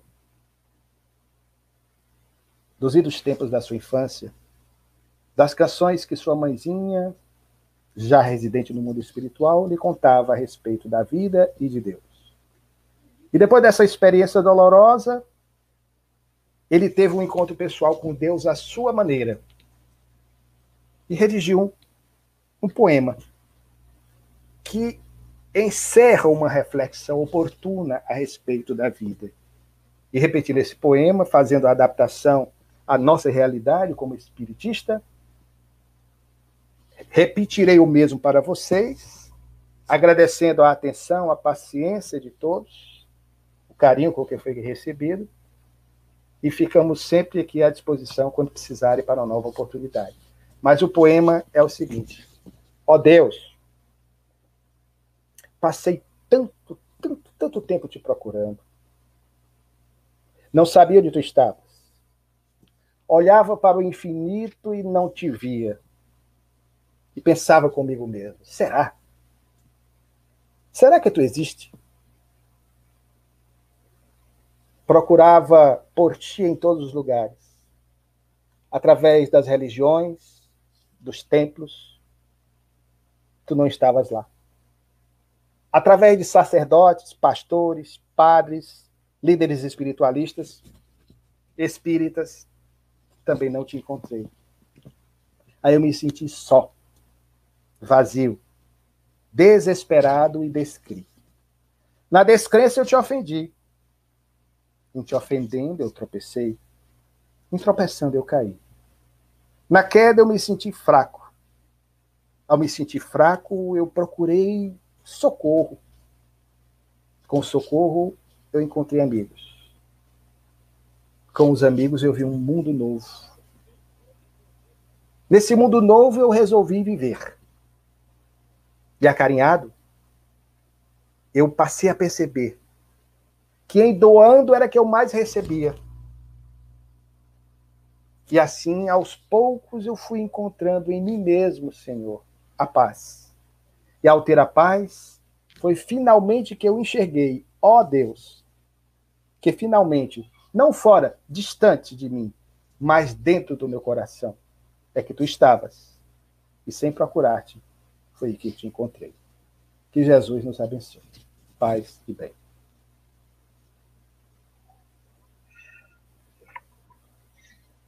Luciano, gratidão, meu amigo. Ô, oh, querido. Que bênção, viu? Ô terra abençoada essa daí, terra de Viana de Carvalho, de Francisco Peixoto Lins, o nosso Peixotinho. Lins, grande médico de materialização, exatamente. Que viveu aí também, foi para o Rio. É. Sua filha, quando esteve aqui, Alcione, nos brindando Alcione. com uma belíssima palestra aqui em Barra Mansa. Né? Meu querido amigo, meu querido irmão, né? Que Jesus prossiga te abençoando nessa tarefa honrosa de divulgação dessa doutrina abençoada que é o Espiritismo. Muito obrigado mesmo. Eu que agradeço, coração. Fica à disposição no que precisarem. É, nós temos aqui, né, os agradecimentos de todos, né, a nossa querida irmã Ivete, lá do Centro Espírita Cruz da Luz, né, a Andréia, nosso querido irmão Vadinho está aqui. Ah, um abraço. Querido Vadinho. É, Terezinha Carvalho. Tem aqui, deixa eu ver. Oh, tem uma pergunta aqui. Márcia Carraro, te mandando um abraço aí. Agradecendo. A Zumira. E aí tem aqui a André Araújo. Ô, Luciano, fala um pouquinho aí do, do Viana de Carvalho para nós, mais um pouquinho. Ah, sempre uma alegria. Quem dera, né? Falar dele assim é sempre motivo de alegria. Se um dia precisar, vamos aqui voltar para fazer uma live só sobre ele, sobre o Dr. Bezerra. Mas Viana de Carvalho é realmente, como dissemos, uma das figuras mais importantes na divulgação do Espiritismo na primeira metade do século passado. Infelizmente, nós tendemos a esquecer desses companheiros que deram contribuição que sequer nós podemos imaginar. Porque falar que somos espíritas hoje é relativamente fácil, tranquilo. Embora haja uma diferença muito grande entre falar e o viver. Eu vejo muitos aí que dizem que são espíritas até no meio artístico, mas às vezes, com o que chegam até nós em termos de informações, demonstram que não são na prática. Mas imagine afirmar-se espírita há 30 anos, há 50, há 100 anos, na época de Viana de Carvalho, ou de Bezerra de Menezes, que no dia 16 de agosto de 1886, no Salão da Guarda Velha, no Rio de Janeiro, perante um auditório de aproximadamente duas mil pessoas, segundo os periódicos da época, fez de pública a sua declaração de adesão ao Espiritismo. E Viana era de uma coragem que, sob certos aspectos, se assemelhava a de Paulo. Então ele percorreu o Brasil inteiro. Cearense de Có, aqui viveu, conheceu o Espiritismo aos 17 anos em Fortaleza, quando estudava na Escola Militar do Ceará, instituição da qual é herdeiro o Colégio Militar de Fortaleza, onde hoje nós lecionamos, e o Viana é, seguiu em 1895 para o Rio, a fim de dar consecução aos seus estudos na Escola Militar do Realengo, da Praia Vermelha, e aí ele segue a carreira militar, já ao tempo em que Dr. Bezerra de Menezes era presidente da federação, e aí ele inicia o seu trabalho como orador. Muito novinho à época, de baixa estatura, tinha 1,60m. Aliás, Dr. Bezerra de Menezes também, nós descobrimos a altura dele, a cor dos olhos, vai constar do livro, né? Para quem tem curiosidade, quem nunca soube da altura do Dr. Bezerra de Menezes, se quiserem eu conto, vou deixar vocês aí com a, com a curiosidade, se quiserem faça a pergunta, qual é a altura do Dr. Bezerra? Que eu digo, mais tarde. Então, o Viana de Carvalho, ele, portanto, era baixinho, né? tinha 1,57m, por isso os confrades o chamavam de Vianinha. E ele era, é, inclusive, extraordinário, porque pequeno ele abria a, voz, a garganta e saía aquela voz arrebatadora. Então, ele fez um trabalho, em função de sua atividade militar, à época único, porque ele era removido, às vezes até pela pressão religiosa das autoridades católicas, pelo que ele fazia, a repercussão das suas conferências. Então, ele esteve presente e organizava ou fundava instituições espíritas. Além daqui do Ceará, que ele fundou em 1910, quando de retorno às atividades militares, a primeira Federação Espírita Cearense, que foi o Centro Espírita Cearense, esteve em todos os estados do Nordeste, praticamente, todos os estados. É, no Rio de Janeiro foi onde ele também muito atuou, porque ele sempre voltava ao Rio, aí no Rio com Inácio de Bittencourt, que foi outro grande nome do Espiritismo. Ele fazia várias preleções em cidades do interior, ele gostava muito de estar no interior. Aliás, o Raul também, grande incentivador, o Raul Teixeira, a fazermos aqui em Fortaleza é, e no Ceará, como todo esse trabalho de divulgação, e especialmente no interior do estado. Então, o Viana tinha essa preocupação, percorreu o Rio inteiro, Espírito Santo, São Paulo, esteve em Minas, no Paraná, é, no Rio Grande do Sul. Diferentemente de alguns palestrantes que vão, fazem a palestra e voltam, ele não. Como ele ia em decorrência das atividades militares, ele ficava um tempo e fazia aquele, aspas, né, estrago ali, divulgando e fomentando né, as ideias espíritas. Então, esse é Viana de Carvalho. Desencarnou prematuramente, aos 51 anos apenas, quando comandava o 28º Batalhão de Caçadores, em Aracaju, Sergipe. Ele adoece e desencarna na madrugada do dia 13 de outubro de 1926, quando o barco que o transportava para Salvador, na Bahia, não teve tempo de chegar, ele desencarna em pleno mar, então seu corpo foi sepultado em terras baianas. Coincidentemente, desencarna em 26, no ano seguinte, Divaldo Franco nasce na Bahia e faz um trabalho semelhante ao dele. Então, em rápidas palavras, né, esse é Viana de Carvalho. Aí tem uma pergunta aqui. Vou achar aqui.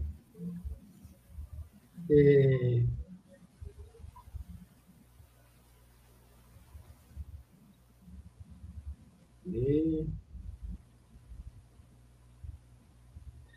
Qual a interpretação né, devemos te dar, é, ter da frase dita por Jesus, Pai, afasta de mim esse cálice? Muitas das passagens constantes do Novo Testamento merecem uma reflexão mais detida. Até porque, primeiro, houve o problema das transliterações, das traduções. Seria algo incompreensível, de repente, para nós espiritistas, Jesus no momento extremo do testemunho, sentir, embora não descartássemos essa possibilidade na sua humanidade, mas entendemos que Jesus era diferente totalmente das criaturas humanas que passaram pela Terra. Então, essa passagem ela é muito esotérica e até hoje dá margem a leituras diferenciadas. Muitos acreditam que ela possa ter sido um enxerto posteriormente e não faça parte dos textos originais.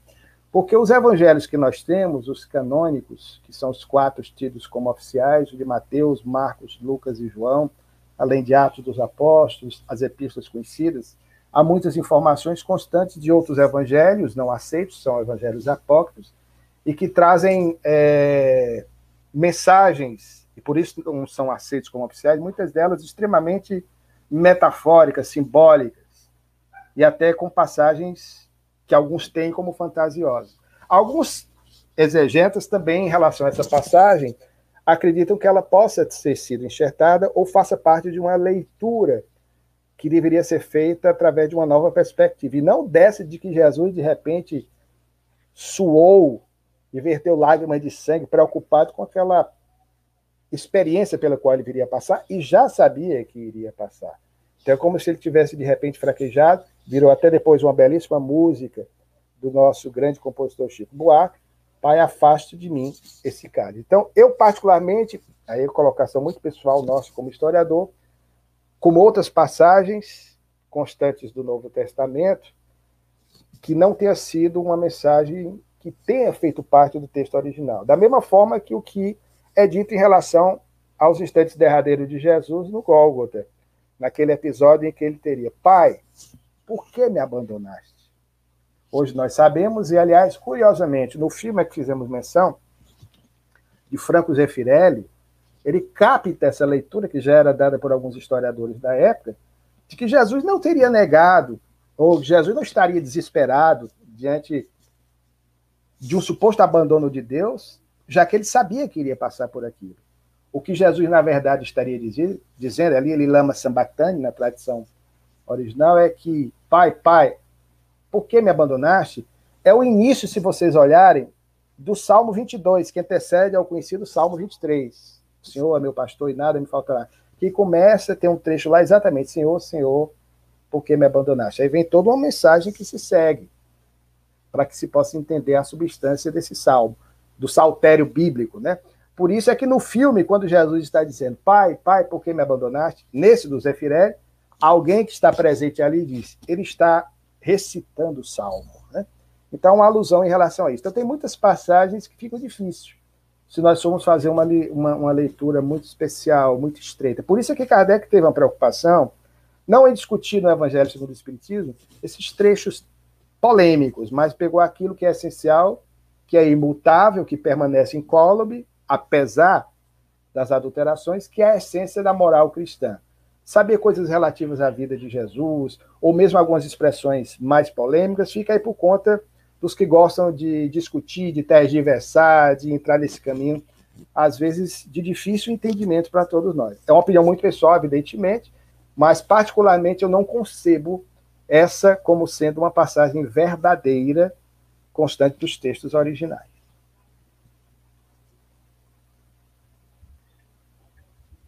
Luciano, Sabemos que você está aí é, numa grande pesquisa, preparando uma grande obra vultuosa sobre o Dr. Bezerra de Menezes, que, em especial esse ano, no seu nascimento, completará 190 anos. Né? Ele que é, nasceu no dia 29 de agosto né, de 1831, e a gente sempre se recorda do Dr. Bezerra de Menezes, todos os anos aqui em especial, porque é o nosso mês espírita aqui da cidade de Barra Mansa em agosto. Né? Em homenagem a Ivone Pereira e a doutor Bezerra de Menezes. Né? E, e, e como que está essa obra? O que, que você pode né, já nos adocicar aí? Ah, querida, com maior alegria. Essa é uma obra que eu diria a obra da nossa vida. Eu tenho um amor e um sentimento de gratidão profundo ao doutor Bezerra de Menezes. Digo sempre. Claro que eu guardo isso no screen do coração, é uma revelação muito pessoal. Ele salvou literalmente ele salvou a vida de um dos meus filhos, que está aqui do lado, inclusive, fazendo barulho, jogando com os colegas aqui nesse período de insulamento, né? no sábado à noite. É o meu Davi, que hoje está com 17 anos. Então, eu digo sempre, sou muito grato ao doutor Bezerra. Além de, desde a época de juventude espírita, quando travamos contato pela primeira vez com a vida dele, nós passamos a persegui-lo e a tentar, como historiador posteriormente, a escrever alguma coisa a respeito dele. Então, portanto, essa é uma obra resultado de duas décadas de pesquisa. Então, tem muita coisa nova. Coisas que eu diria que, em condições normais, mesmo como historiador, eu não teria condições de encontrar, se não fosse com a, com a ajuda da espiritualidade. E nós tivemos a oportunidade de trazer muita coisa nova, porque o Dr. Bezerra era uma alma multifacetada, como empresário, muitas empresas, como político, ele teve, inclusive, uma ação política longeva, ao contrário do que as biografias dizem, ele não parou na política em 1886, ele continuou, inclusive, na República até 1895, quando fundou aí no Rio de Janeiro um partido republicano, Partido Democrata Federalista. Ele amava a política, a boa política, que é algo inerente ao ser humano. Foi emancipacionista e abolicionista, escreveu uma obra em 1869, já dando opções para que o homem pudesse encontrar, naquele período, o Brasil em particular, alternativas para a resolução da problemática da escravidão, algo negativo é, da história do nosso país. Foi um empresário, inclusive, esteve à frente de instituições financeiras, dois bancos, o Banco Evolucionista, poucas biografias registram, esteve à frente de uma companhia de construção em 1890, a Companhia de Construção Nacional, é, inventava alguns instrumentos, é, inclusive um de dessalinização da água para melhorar um pouco a vida aí dos cariocas na época. O doutor Bezerra também, como médico, a história é bastante conhecida, nós descobrimos muitas coisas. Ele chegou a montar em 1861 uma casa de saúde que ele dirigia com um amigo, também aí no Rio de Janeiro, Casa de Saúde Godinho, e Bezerra. E o mais interessante, além das suas ações à frente da Federação Espírita Brasileira, a sua ação também como um grande ser humano que ele era, demonstrando uma coerência tremenda entre o que nós conhecemos das biografias e o que nós podemos depreender das nossas pesquisas, e dizemos sempre que o Dr. Bezerra, visto pela lupa do historiador, ele é muito maior do que o Bezerra, que muitas vezes nós, inadvertidamente, tendemos a mitificar. Dr. Bezerra histórico, ele é muito maior, vou usar essa expressão, Bezerra histórico, que é uma alusão ao Jesus histórico, ele é muito maior do que o Bezerra de Menezes que nós compreendemos, porque o historiador tem a possibilidade de, em voltando no passado, não num túnel do tempo, que a teoria da relatividade diz que é possível, mas por enquanto o homem ainda não é capaz disso, mas voltando através da pesquisa, se deparando com jornais do século XIX, acompanhando como se fosse em tempo real o que estava acontecendo com o Dr. Bezerra de Menezes, você vê a coerência dele. Mas o que é mais interessante é em relação aos filhos. Nós conseguimos descobrir, de fato, a quantidade de filhos do Dr. Bezerra de Menezes, coisas do dia a dia, novas fotografias dele, imagens de quase todos os filhos, da mãe. Para termos uma ideia, nós conseguimos aumentar bastante o número de filhos do Dr. Bezerra de Menezes, que ele teve uma prole considerável, como todo bom cearense, como todo bom nordestino da época. Claro que o custo de vida era outro. Então, ele teve dois com a primeira esposa, e mais 14 com a segunda esposa. Então, portanto, 16, incluindo aí, claro, uma filha adotiva chamada Antônia, que era uma escrava alforriada, que ele adotou como filha e deu inclusive seu nome a ele. Olha que homem extraordinário, né? Então, o doutor Bezerra teve esses filhos todos, só que tem um detalhe: desses 16 filhos, quando ele desencarnou, apenas seis estavam encarnados. Portanto, ele viu partir antes dele dez filhos. Vejam, e não eram filhos que desencarnavam com dois, três anos de idade, alguns sim, mas ele teve filhos que desencarnou com 25, com 18 anos, com 22 anos. Imagine a dor intensa de um pai. Claro que já é espírita, com uma capacidade extraordinária de resiliência, palavra da moda dos nossos dias, ou de resignação, que eu prefiro, ele conseguiu enfrentar com galhardia essas provas difíceis. Então, nós temos muita coisa do Dr. Bezerra. E para responder e não deixar no suspense, a altura do Dr. Bezerra. Né? Para quem não sabe, até detalhes mesmo dele, físico, nós conseguimos, o, o, o, até a escritura da casa, do aluguel que ele pagava, ele não tinha um bem material, desencarnou extremamente pobre. Nós temos o inventário do Dr. Bezerra de Menezes. Então, ele desencarnou na mais extrema pobreza, materialmente falando. Perdeu tudo que ele teve na época empresarial, mas o fato é que o Dr. Bezerra de Menezes, ele tinha, só para confirmar, porque ainda há uma confusão, é, os olhos verdes, de fato, eram verdes, e a sua estatura, porque às vezes nós não temos a ideia, eu até fiquei surpreso, mas até imaginava. A Ivone do Amaral Pereira disse que ele era a reencarnação de Zaqueu, como ela é uma médium doutrinariamente falando segura, confiável, eu tomo como verdadeira essa revelação, mas se ele foi Zaqueu mesmo, ele voltou quase que no mesmo tamanho de Zaqueu. O doutor Bezerra tinha 1,60m. Ele era bem pequenininho. E alguém pode perguntar, mas como é que você prova isso? Através das dimensões do caixão dele. Aí o historiador vai atrás e pega o caixão, faz a dedução do tamanho do caixão para o corpo. Então, o doutor Bezerra, quando desencarnou aos 68 anos, ele estava com 1,60m. Portanto, era bem baixinho, né? Fisicamente falando, mas gigantesco do ponto de vista espiritual. Aliás, as grandes almas são assim. Viana de Carvalho, é, Chico Xavier, Mário Tereza, Irmã Dulce, Bezerra de Menezes. Me parece de Kardec, eu não sei, mas Kardec não era lá tão alto assim. Né? Mas nós temos essas almas pequenininhas na dimensão física, na estatura corpórea, mas gigantesca do ponto de vista espiritual.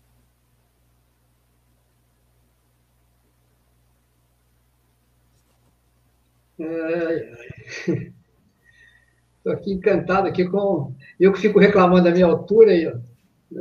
Não, mas nós somos pequenininhos. Eu, eu tenho 1,68m, né? Um pouquinho mais alto que o doutor Bezerra. Então eu pensava que quando ia desencarnar, se Deus me der a condição de ver o doutor Bezerra, eu ia olhar para ele assim, mas vou olhar que ele é pequenininho, né? É. Pequenininho fisicamente falando, né? Mas de um é. patrimônio espiritual de uma grandeza. E é um trabalho de 700 páginas. Há muitas fotografias dele, fotografias inéditas do Dr. Bezerra, documentos, títulos dele, da Academia Imperial de Medicina, os originais que nós pegamos. Aí o historiador vai atrás disso, né? Então, o livro sai, é, só complementando a informação, no segundo semestre, né, aproveitando a, a efeméride, os 190 anos do nascimento dele. O Vadim está lembrando aqui que Francisco de Assis também era baixinho.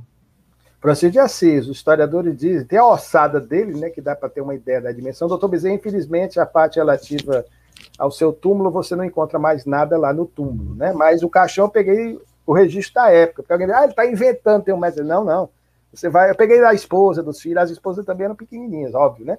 Então, eram, os filhos deles eram todos pequenos. Os dois primeiros que desencarnaram, um tinha 1,58m, 1,57m, bem baixinho mesmo, né?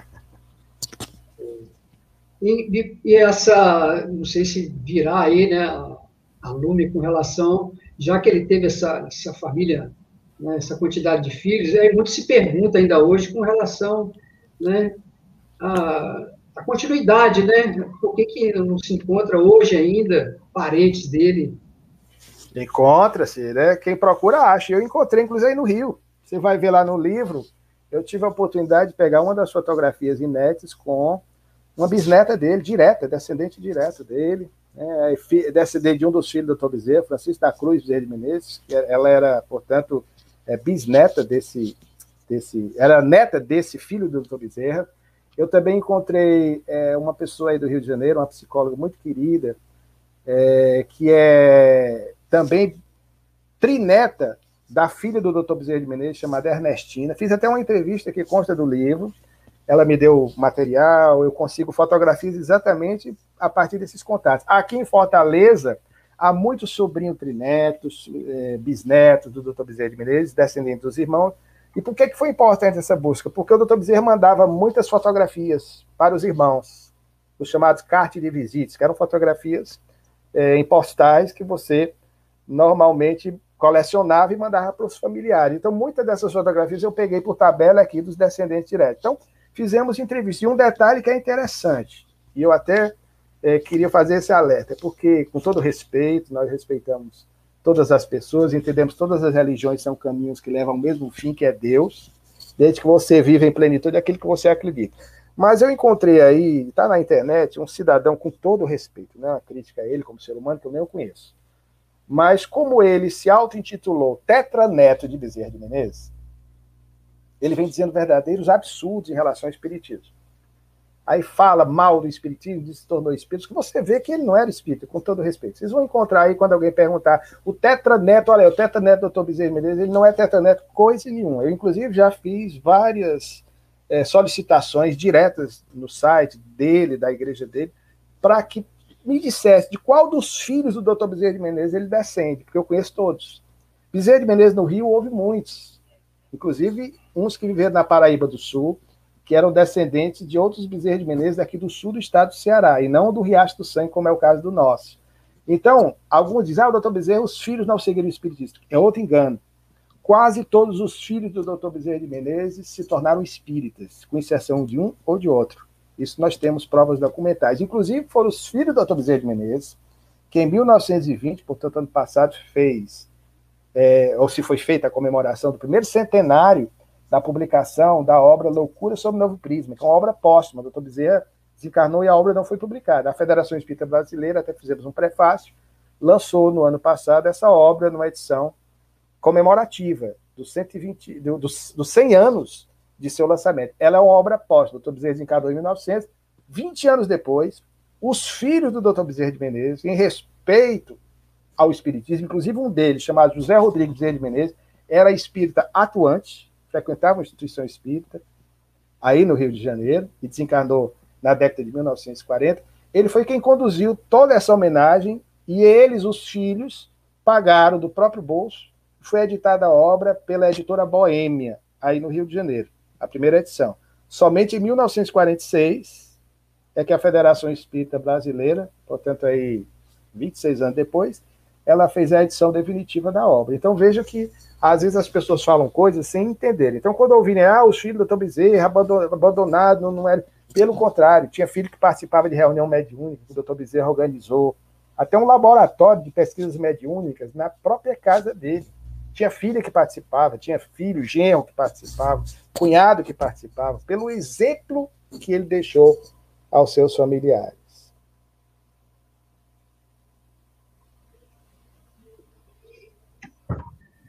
Coisa boa. Como diz o Pedro aqui, que aula. É.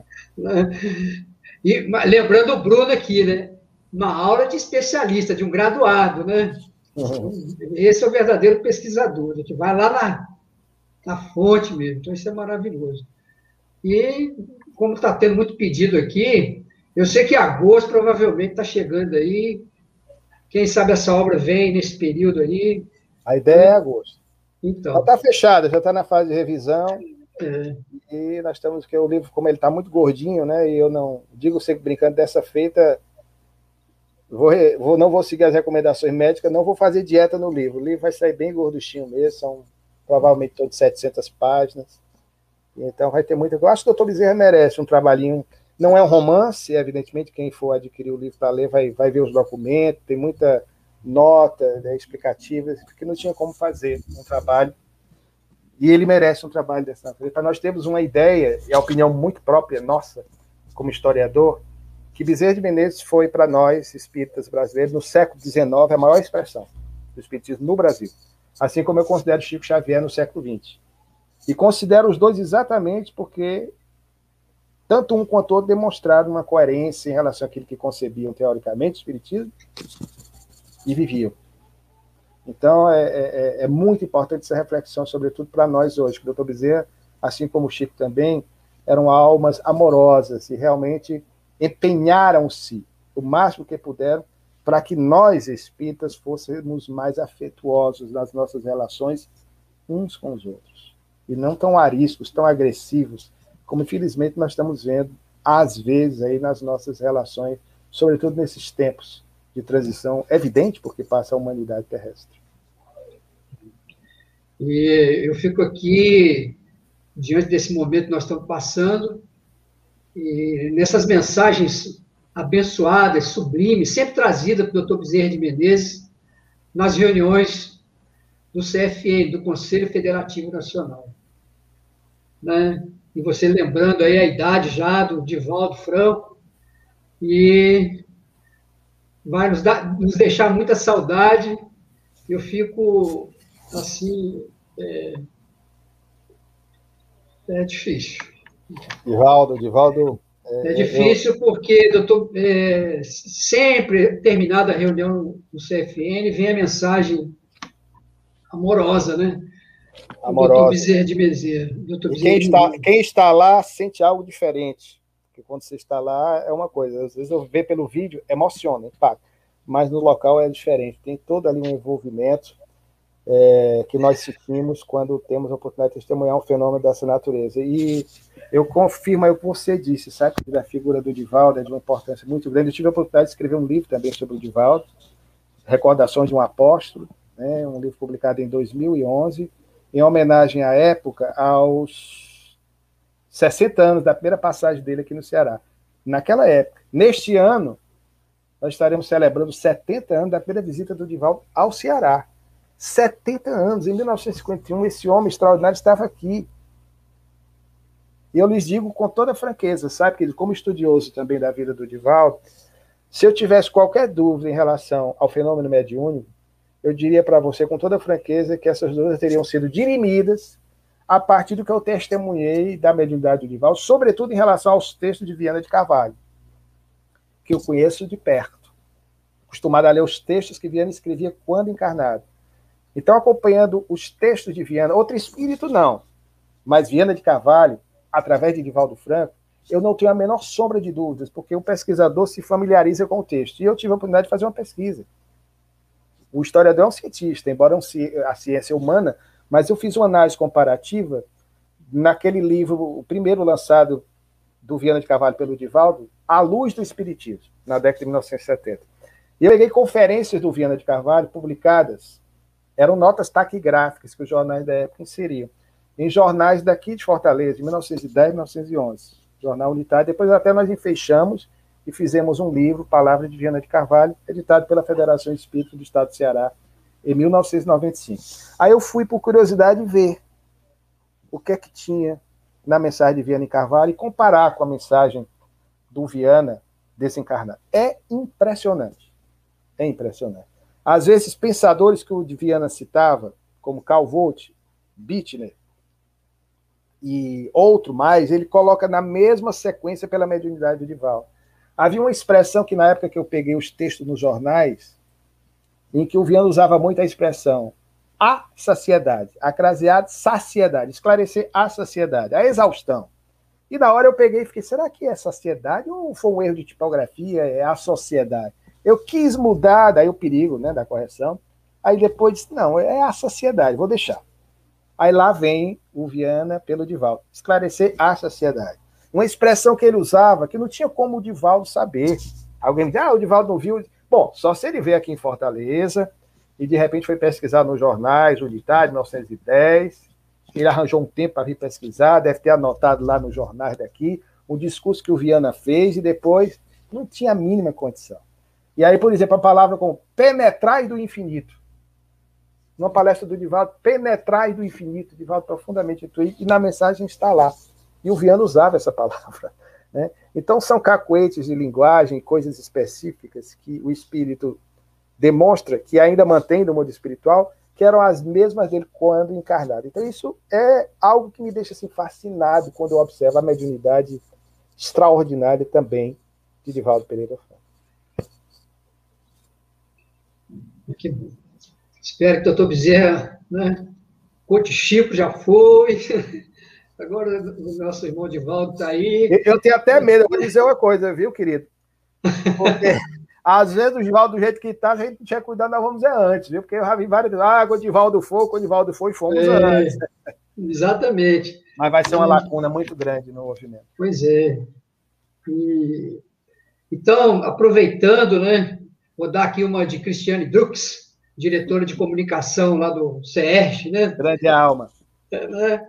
Que te fez o convite, então, aproveitando aqui, está todo mundo aqui fazendo esse pedido, né? Então, nós temos em agosto quatro sábados e cinco domingos.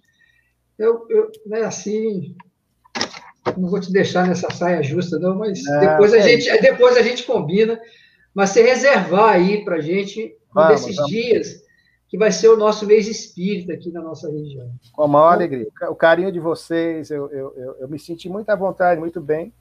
Né? Então, quando eu me sinto bem, eu, eu, eu, eu, faço como Jesus, né? não sendo Jesus, evidentemente. Quando Jesus foi, teve contato com Zaqueu, parece que ele foi mal educado, né? Ele se ofereceu para cear na casa de Zaqueu, né? Ó, oh, vai preparar a ceia. Então, eu, com maior alegria, faço, faço, faço é, atendo esse seu pedido. É, será um momento de, de, de prazer também falar sobre o doutor Bezerra. Pois é, eu, eu agradeci muito ao César Braga Said, né? Grande alma alma. O César, para quem não sabe, fica aqui o alerta, ele é contraindicado a quem, como eu, tem diabetes, porque ele é uma alma muito doce. É. Então, alma muito afetuosa. Então, eu digo sempre, o César é muito querido, alma fantástica, maravilhosa. Então, tá aí, meus irmãos. Então, já está. Depois nós só vamos fechar a data com ele né? e deixar à vontade, porque a possibilidade, com certeza, receberá muitos outros convites em função da importância dessa obra em função do grande trabalho que está sendo realizado. Né? Então, mas já fica aí o, o convite para o nosso querido irmão Luciano Coelho. Né? E eu costumo sempre dizer assim, quando a gente cai esse tema para a gente falar sobre Zaqueu, eu costumo dizer que quando Jesus né, falou para Zaqueu descer, eu falo assim, ele desceu, não, ele não desceu, ele pulou, né? Pulou, ou, ou despecou, né? Boa expressão, despencou. Então, gente, muito obrigado pelo carinho, pela presença de todos aqui, né, do nosso querido movimento espírita. Agradecer ao Luciano, né, que Jesus realmente te abençoe, te fortaleça cada vez mais. E eu estou vendo hein, que essa, essa turma aí, dessa região vive bastante, né? Então, tá aí o Divaldo com essa longevidade. Esperamos, você, né? né? que você continue cada vez mais produzindo esses materiais e depois as pessoas podem pesquisar na internet as outras obras do nosso querido irmão Luciano, né, sobre o próprio Viana de Carvalho, né, outros livros também sobre o Dr. Bezerra de Menezes, esse é, Bezerra de Menezes, Fatos e Documentos também, que, é, muito bom. Eu vou te pedir, meu irmão, você nos abençoe aí com uma prece dessa querida região aí. Então, vamos lá.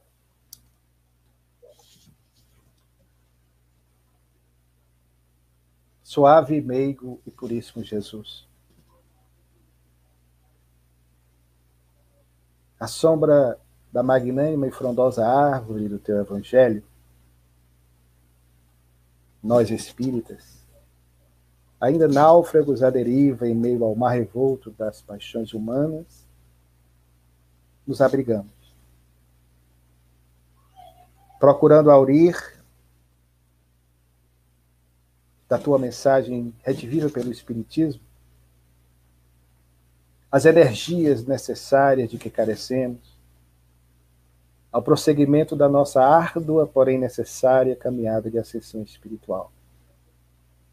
Perdão, Senhor, perdão pelas oportunidades que desperdiçamos no curso das nossas muitas existências. Mas continuas, Mestre, a nos amparar através dos benfeitores espirituais, dos amorosos anjos guardiães que nos tutelam os passos, inspirando-nos ao bem. Abençoa nossos propósitos de serviço, para que, não obstante as dificuldades que encontremos no caminho, não desistamos e sigamos firmes nesse desiderato, no rumo do teu aprisco da paz onde tu, sabemos, pacientemente e amorosamente nos aguarda sempre de braços abertos. Que a tua luz, Senhor, que as tuas santas energias, que as tuas bênçãos possam, nesse instante grave porque passa a humanidade, em especial nosso país, serem estendidas sobre cada um de nós, confortando-nos a alma e, ao mesmo tempo, nos auxiliando a renovação das nossas forças e que também cultivemos a esperança de que logo, logo tudo isso passará e iremos testemunhar o florescimento de um novo mundo a partir do nosso desejo em nos transformarmos em criaturas melhores. Se conosco, Mestre, agora, hoje, por todo sempre. Que assim seja. Que assim seja. Então, mais uma vez, obrigado pela presença de todos. Lembrando que a semana que vem continuaremos aqui pelo canal do 16º Conselho Espírita de Unificação. Semana que vem, a nossa querida irmã Denise Rocha, lá de Niterói, né? Nosso querido irmão Raul Teixeira, né? com o tema A Importância da Obra Nosso Lar para as Nossas Existências. Então, vai ser um mês, então começa dia 1 de maio, então, vai ser um mês aí abençoado, teremos a presença também do Adriano Greca, né? a Eulália Bueno, Tato Sábio, Vinícius Ousado, então vai ser um mês assim maravilhoso também. E já ansioso aqui para agosto. Oh. um abraço a todos, muito boa noite.